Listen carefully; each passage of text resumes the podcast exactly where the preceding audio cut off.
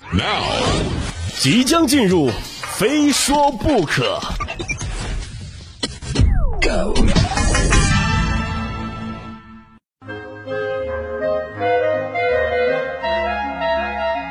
非说不可，我是鹏飞。常刷微博朋友圈的朋友啊，应该知道这么一档节目，叫做“幺八幺八黄金眼”，杭州当地一档民生类节目啊，总给我带来一些新的知识。说最近呢，这节目又让我成长了。啊，告诉了我什么叫做精细化薅钱。说最近杭州的刘先生到理发店做造型啊，开干之前店员说好了啊，整套服务三百九十八块钱。做完之后呢，刘先生得知啊，这三百九十八是脑袋一个区域的价格，就他们给刘先生的脑顶啊划分了十二个区域，全套直奔五千块钱。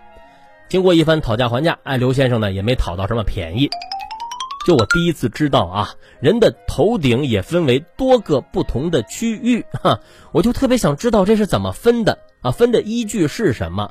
就会不会有旋儿的地方它就更贵呢？就不得不说啊，杭州理发店的江湖激起了我的好胜心。就等疫情过去之后啊，我真的想去闯荡一番，就做一个最 fashion 的发型，我就看谁能从我兜里割到会员费。非要说薅钱的能力啊，下面这家物业也不差啊。但是这次我占物业。近日，广西南宁某小区一名七旬老人因八年来每天频繁搭乘电梯捡垃圾，被物业催缴费用两万八千七百三十六元，引发了网友热议。近日呢，当时老人向记者表示啊，自己已经缴纳了物业费用，捡垃圾还可以达到锻炼身体、增加收入的目的。他认为物业的做法不对。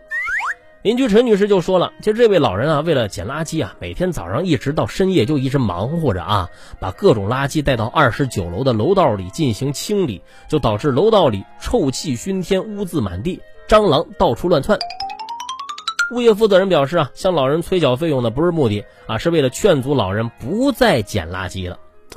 就是仔细想一下那个画面啊，老人赤手去捡垃圾。啊，捡完一堆恶臭啊、脏兮兮的垃圾之后呢，还要再用手去摸垃圾桶的拉手，而这个拉手呢，是小区里其他业主扔垃圾时必须摸的啊。不仅是垃圾桶的拉手啊，还有电梯按钮。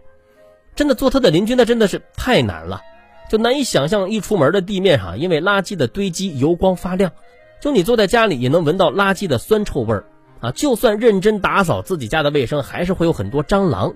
就突然间啊，理解物业的举动了。他们可能是真的想让老人别捡垃圾了，而不是为了钱。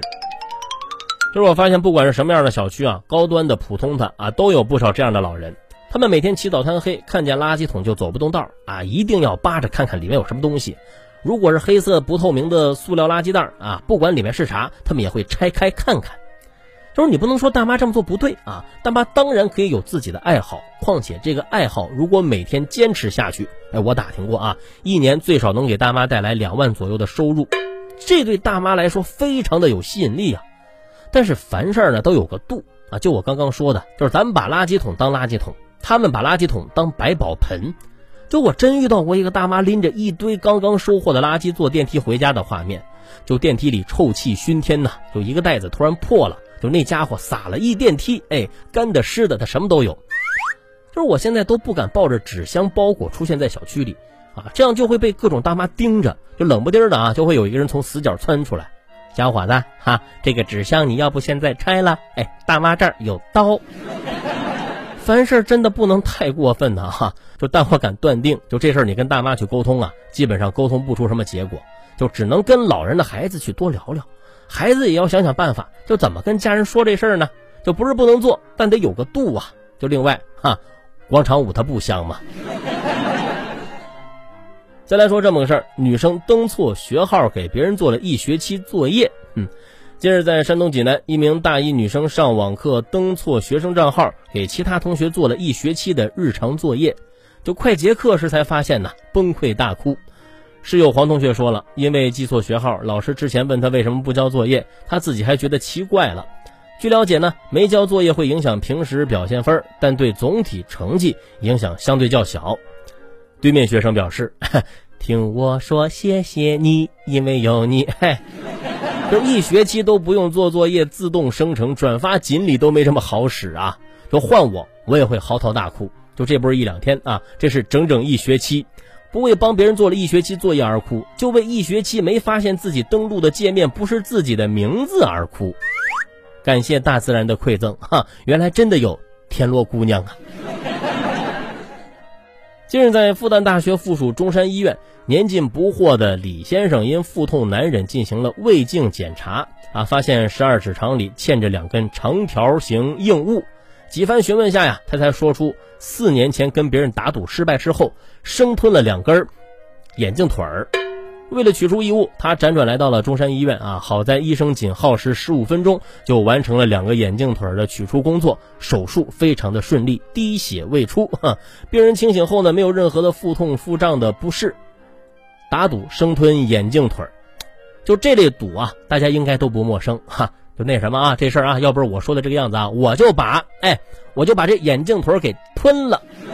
就这种赌，大家应该都打过吧，对吧？就类似的啊，打过了，在我们的评论区回复一，想必一定不少哈。但是真的照做的，我只见过这么一位啊，就这位大哥啊，堪称是一生要强，不弱于人。但就是这好胜心有点过强了吧？也可能是啊，四年了啊，上厕所呢都没有见过他出来，这大哥可能以为啊自己已经消化了吧。看来不是哈，也是提醒大家，赌不能乱打，小心自己消化不了啊。下面这个公厕啊，也是让人无法理解。重庆涪陵有网友发布视频称啊，在当地一景区发现公共厕所内有一间秋千厕所。视频中，一个秋千悬空在坐便器上方，秋千被门撞到后呢，不停的摇晃。该景区一工作人员表示啊，就这厕所啊，确实在我们景区里。并说这是景区的特色啊，还有什么鱼缸厕所啊、高地厕所等等啊，这也是为了吸引游客。吸引游客，就会有这样的游客吗？哈，哎，亲爱的啊，周末啊，咱们去那个某某景区玩，对吧？他们那儿那个厕所特别好玩，应该不会吧？哈，就不会有人是为了厕所特别而选择去玩吧？就是你让景区怎么宣传啊？哈祝各位旅客啊上的开心啊，上的尽兴。关键他也不可能开心呢，对吧？秋千厕所人在上面晃，他也不好对准，是不是？就这样的厕所，清洁工看到之后啊，都会连夜辞职。就希望景区听我一句劝啊，就现在停止这个行为，为时不晚。下面这位司机小姐姐，那这会儿再去研究自己的车，也有点晚了。